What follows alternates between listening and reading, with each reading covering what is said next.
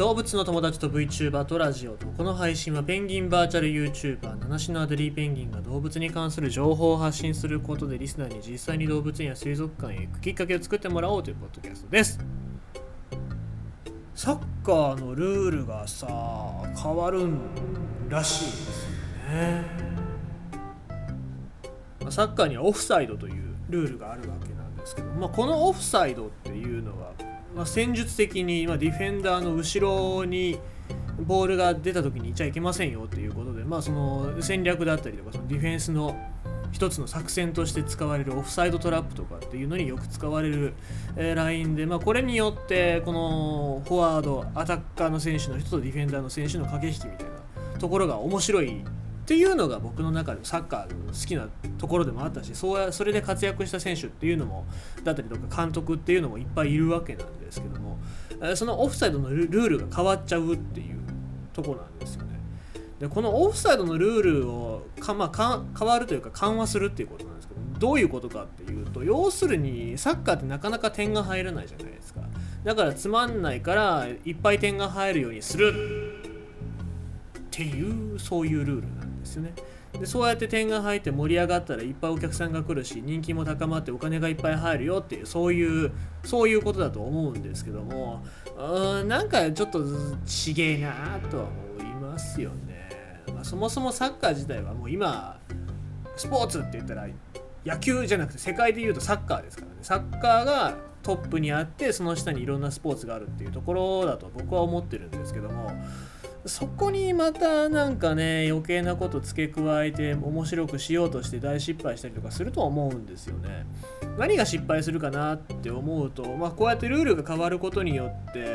ルールを周知するのに大変になって、まあ、審判の人とかが誤審をしたりとかねあとはトラブルが起きたりっていうのは絶対あると思いますからまず最近入った VAR 野球でも入りましたけどビデオアシスタントレフリーっていう、まあ、ビデオを再生してでもう一回審判の人が見てあ今のはセーフだったアウトだったオフサイドだったねとかっていうのを入れるやつは僕はいいと思うんですよ。ああいうのはこの世の中の技術の発展に伴って進化してきたそういうルールだと思いますからそれはいいんですけどなんかね安直に点がいっぱい入りゃいいじゃん母みたいなそんなのじゃないと思うんですよサッカーとかっていうのは。なんかね考えが古いのかもしれないんですけども僕はそんな感じしますね。はい。さあということでございましてサッカーに対しての不満を僕は言いましたよ。で動物のニュース読みます。まあその前に、まあ、皆さん卵ってよく食べますよね。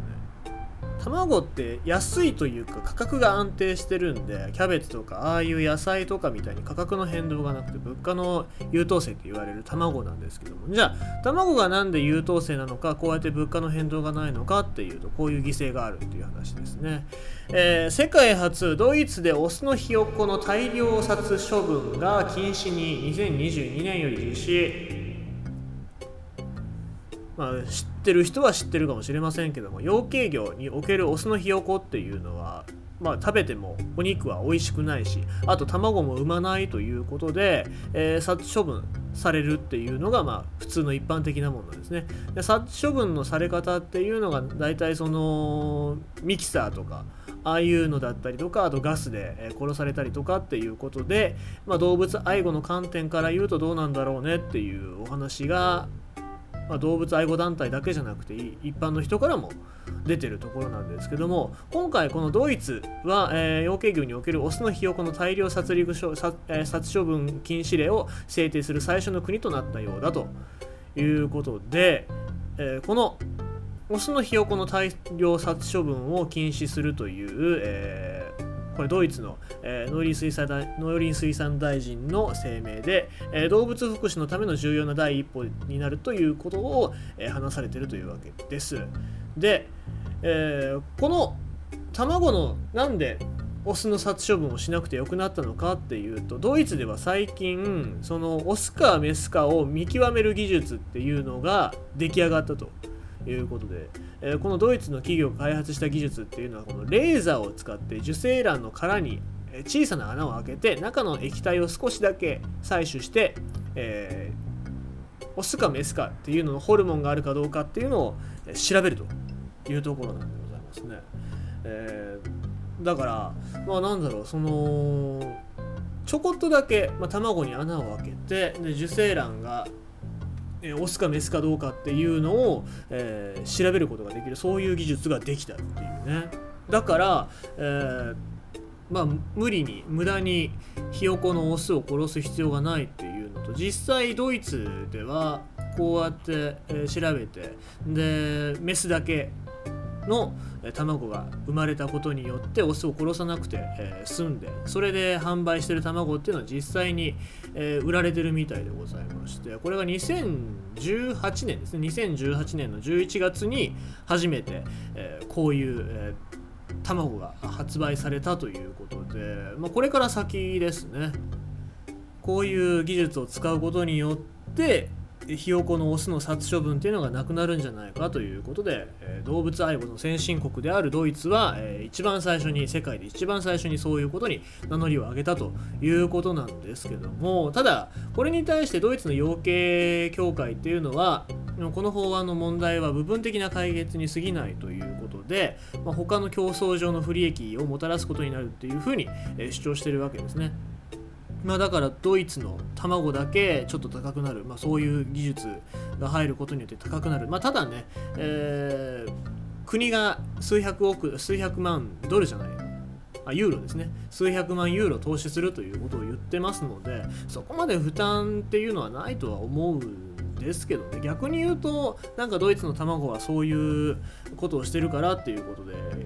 ね、人気になるんじゃないかなと僕は思うんですけども、えー、ただ、まあ、これに関しては2022年までにオスのひよこの殺処分を禁止する。で2024年からは養鶏業者に対して孵化していないひよこが痛みを感じることがないよう孵化の早い段階で効果的に処分する方法を導入することが求められるということが法律で今回決まったというわけなのですね、えー、まあ、非常にいい取り組みなんじゃないかなと思うんですけどもただこれがねうまくいったら日本にもそういうところも取り入れてほしいなとは、え思います、まあ、せっかくねこうやって技術が発展してるわけでございまして先ほども言いました通りスポーツの世界でも VAR みたいにねこういう技術を使って公正公平な試合をするみたいな感じでひよこの命っていうのも選ぶことができるんじゃないかなと僕は思っておりますので、えこれからちょっとその辺注視していきたいところでございますね。えー、あとね、ツイッターでこの話題があったんですけども、えー、負荷オスのひよこの処分禁止ってどうするの？じゃあオスのひよこは食肉にするの？みたいなこと書いてましたけど、まあ記事をね、読んでない人が多いですね。そういう人というか、なんかね、ツイッターで出たから反応するじゃなくて、ちゃんと中の記事まで読んでほしいななんて思っております。ということでございまして今日のニュースは、えー、世界初ドイツでオスのひよこの大量殺処分が禁止にということでございました。